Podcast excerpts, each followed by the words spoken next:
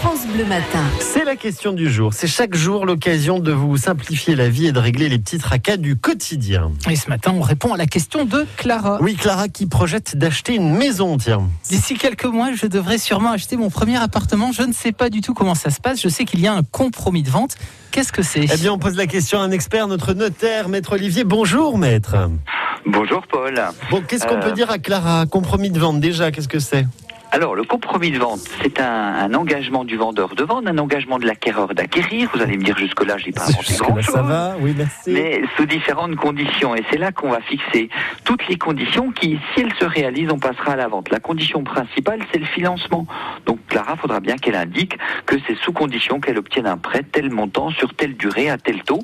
Et si ce prêt est obtenu, elle passera à la vente. Faut D'accord. bien qu'elle sache, c'est que le compromis, c'est quasiment la vente. Il faut que toutes les pièces soient bien annexées à ce compromis, Mhm. puisque ça lui permettra de s'en- s'engager en pleine connaissance de cause. Les diagnostics, l'amiante, la loi carré, tout, tout dépend ce ce qu'elle achète. C'est une maison, un appartement, euh, mais également euh, aussi euh, les éventuelles servitudes, le droit de passage avec un voisin, euh, le mobilier qui va rester dans ce dans cette maison ou cet appartement que le vendeur, pour pas qu'il y ait une discussion au moment de la vente. Mm. Plus on a quelque chose de détaillé, moins il y aura de litige au moment de la vente définitive. Donc, il faut préparer tous ces documents avant, quoi, pas au dernier moment. Alors, c'est principalement le vendeur qui devra Ouais. fournir son titre de propriété, c'est-à-dire son acte d'achat, hein, quand il a signé à l'époque Mhm, son acquisition, ses diagnostics, donc ce qu'on a vu, hein, en fonction du type de bien, ça sera pas les mêmes.